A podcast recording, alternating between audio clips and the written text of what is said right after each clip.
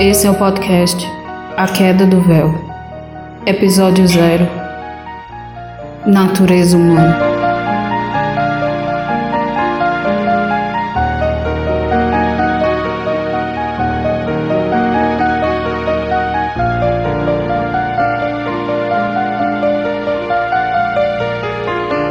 A floresta tinha sido destruída. 200 hectares de carvalhos, bétulas, arbustos e animais, toda a vida daquela área dizimada pelo fogo. O leve aclive agora mostrava suas pedras nuas, troncos caídos, aqui e acolá, carcaças calcinadas e estripadas. Ainda havia os carniceiros. O cheiro acre e cinza de carne queimada e podridão os atraía. Calor, uma névoa estranha e pegajosa colava os uniformes aos corpos dos soldados. Suor, medo. O difícil e silencioso avanço da infantaria só era cortado por um rápido e agudo silvo dos batedores. Ele confirmava a segurança frágil do caminho. 65 minutos e estavam quase no fim da travessia. Era terrível se arrastar com aquelas armas e equipamentos. O cansaço só não era maior que a desolação daquele lugar. Agora que a lua surgia, derramando sua luz prateada, era possível enxergar melhor. Mas, de repente, riscos dourados começaram a cruzar o céu. É um bombardeio, Gritos, poeira, pedaços de corpos começaram a voar. O cheiro de sangue e tripas espalhadas. Urros de dor. Não adiantava correr. As bombas cruzavam o céu e os atingiam em cheio. Dor, espasmos, dezenas, centenas, milhares de corpos desmembrados. Companheiros, amigos, irmãos. Há um dia para a barbárie humana. Onde eles esperam chegar, Efraim?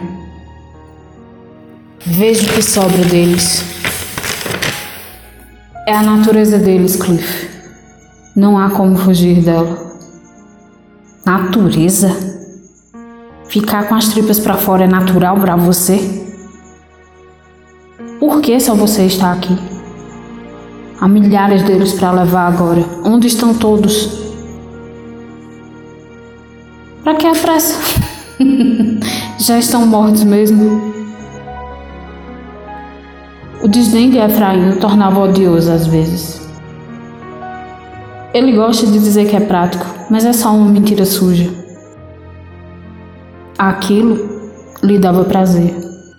A miséria humana era um deleite, Quase podia ver sua expressão de contentamento em meio à névoa.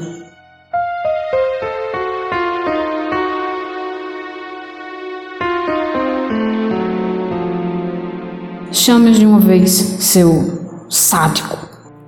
É por isso que eu prefiro trabalhar sozinho. Você só gosta de fingir que sente algo por eles. Não me engana, Cliff. Estamos aqui há muito tempo. Já tinha presenciado os hits em campo, mas não daquela forma. A horda alada descia como raios azuis sobre o campo. Eram rápidos, silenciosos e eficientes. Restauravam o mutilado corpo energético dos soldados, abriam o véu e os encaminhavam. Era espetacular a maneira como se moviam, transmutando o estado caótico das coisas. Ninguém ficava para trás.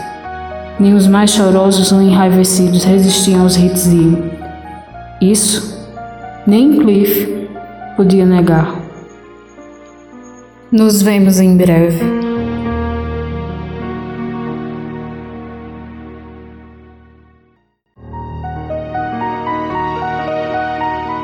Esse é o podcast A Queda do Véu.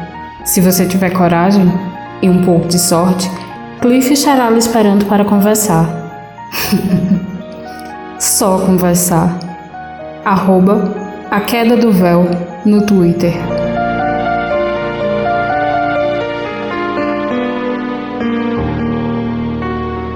Oh, death, oh, death. My name the end is near.